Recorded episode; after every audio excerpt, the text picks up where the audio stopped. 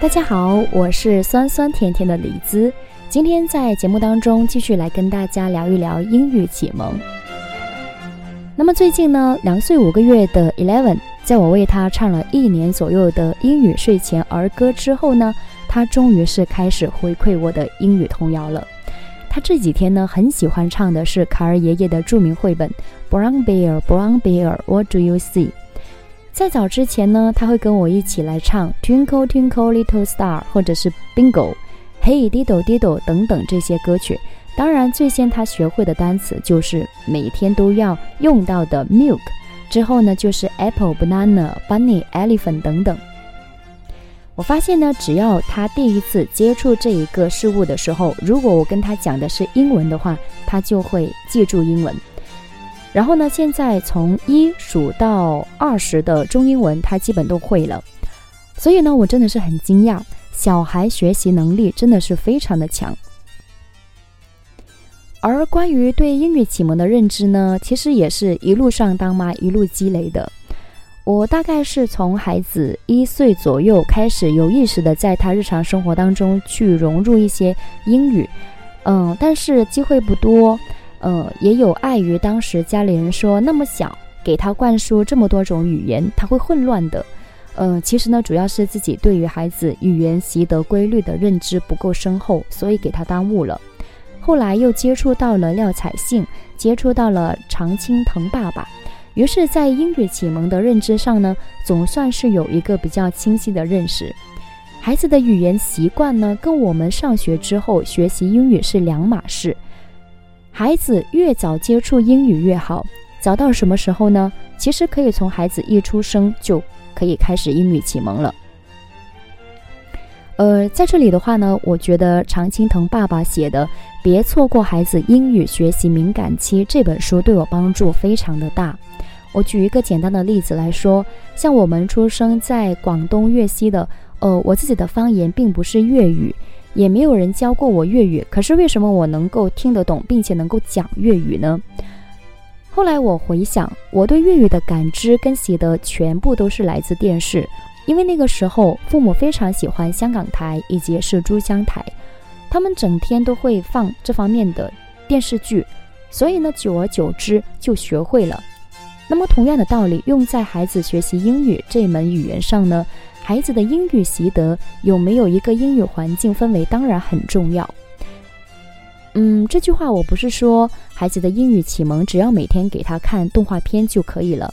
动画片是一个很好的辅助手段，孩子也非常的喜欢，但肯定呢不能够作为唯一的手段。那么我们该如何在日常生活当中去给孩子创造英语的环境呢？我自己的一个实践经验呢是这样子的，我觉得可以从日常生活当中非常简单的一个英文互动，还有英文绘本以及是英文动画三方面来入手。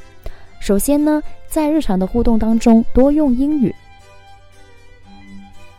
所以在孩子一出生之后，只要你有机会有条件的话，你都可以用英语来告诉他，诶，这个是什么，那个是什么。孩子刚出生的时候呢，你跟他讲英语，跟你跟他讲汉语其实是一样的概念，所以你不需要一句英文一句中文来翻译，因为只要你讲的话跟具体的食物联系起来，这就是最好的翻译。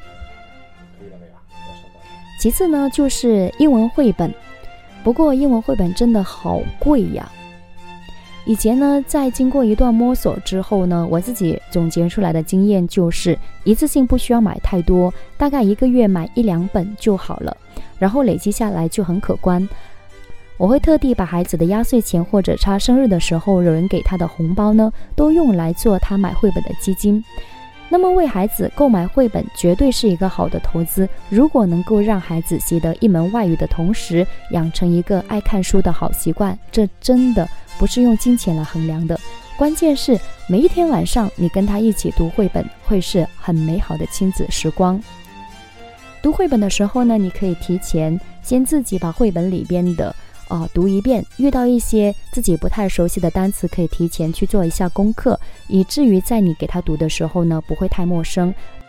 另外，也可以寻找网络上的一些资源，比如说一些音频，然后你可以给他播放音频。有一些呃绘本就是一首儿歌，这样子的话，孩子呃读起来会更加的感兴趣。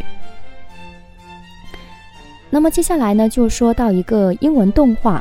我大概是在 eleven 一岁十个月左右呢，开始给他看英文动画的。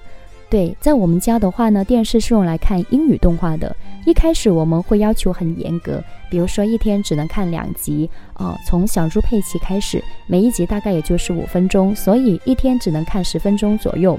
后来慢慢的给他下载的动画越来越丰富了，在他看了一段时间的佩奇之后呢，又迷上了超级飞侠，还有呢就是汪汪队，所以现在慢慢的他看动画的时间。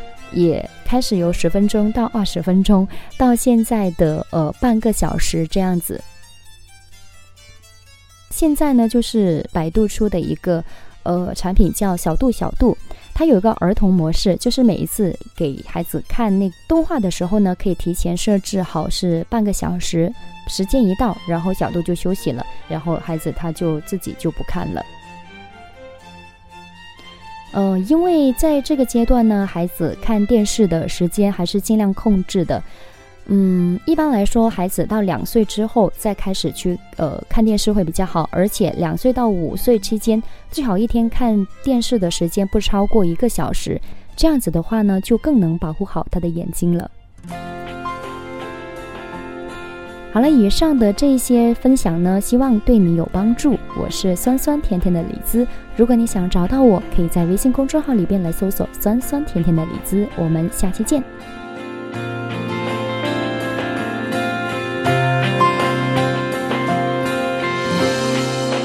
爸爸老了，头发白了，对我说。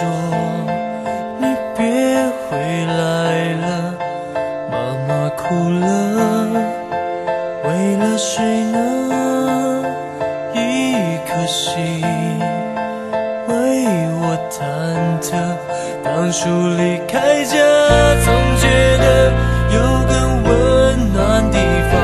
一个人拼了命，漫无目的的闯。